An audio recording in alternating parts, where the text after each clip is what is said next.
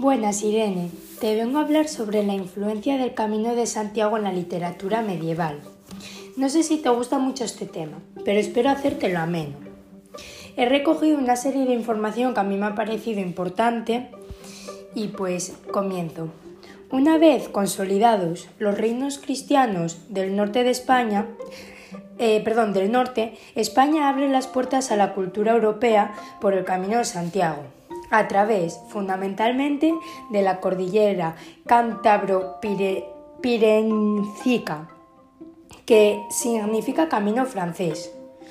Por él entraron la orden benedictina reformada, eh, sí, reformada, los cluniacenses y su nueva manera de pensar.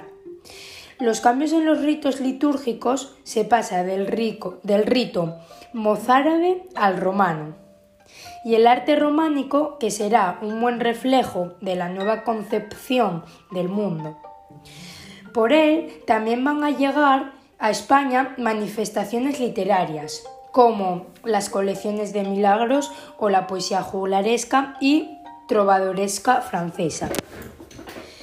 Haciendo un recorrido cronológico, hay que partir, por lo tanto, de la literatura compostelana medieval, que está cargada de, que está cargada de connotaciones positivas y se centra en aspectos como los milagros del santo o la importancia que tiene eh, hacer esta peregrinación.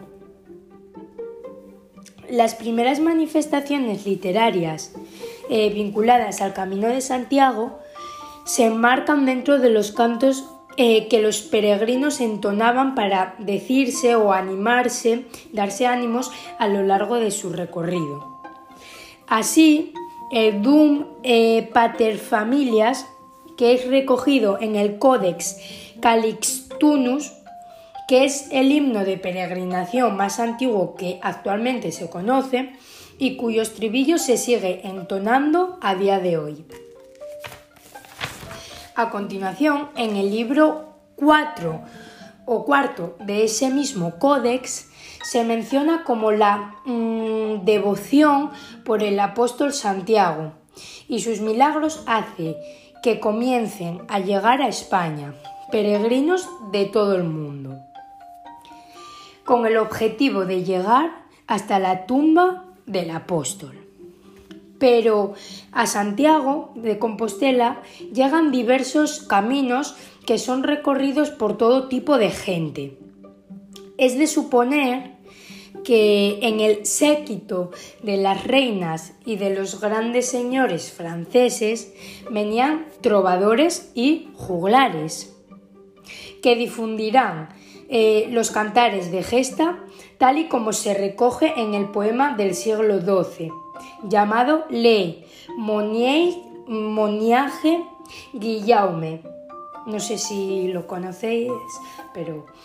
Y estos, juglares eh, de las más diversas nacionalidades necesitaban sus composiciones ante un público que también era diverso e internacional. Y en él desarrollaban una temática que era perfectamente bélica en la que surge constantemente el motivo del peregrino, la realidad cotidiana y eh, la y el motivo, perdón, del peregrino. La realidad cotidiana y la fantasía que está mezclado, entonces, por lo tanto, lo histórico con lo ficcional. A eso me refiero que eh, la fantasía y la realidad cotidiana están mezcladas, entonces por lo tanto está mezclado lo histórico con lo ficcional. De esta manera, ya en nuestro cantar de Miocid aparece la importancia que en la época eh, aparece eh, tendrán las peregrinaciones y el propio Rodrigo Díaz de Vivar hace promesa de ir de romería a Santiago por el camino francés y a su regreso visitar la Cámara Santa de Oviedo.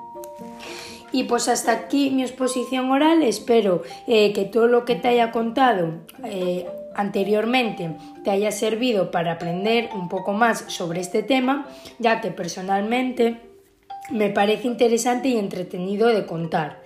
Muchas gracias por tu atención y si tienes alguna pregunta me la puedes realizar en el aula.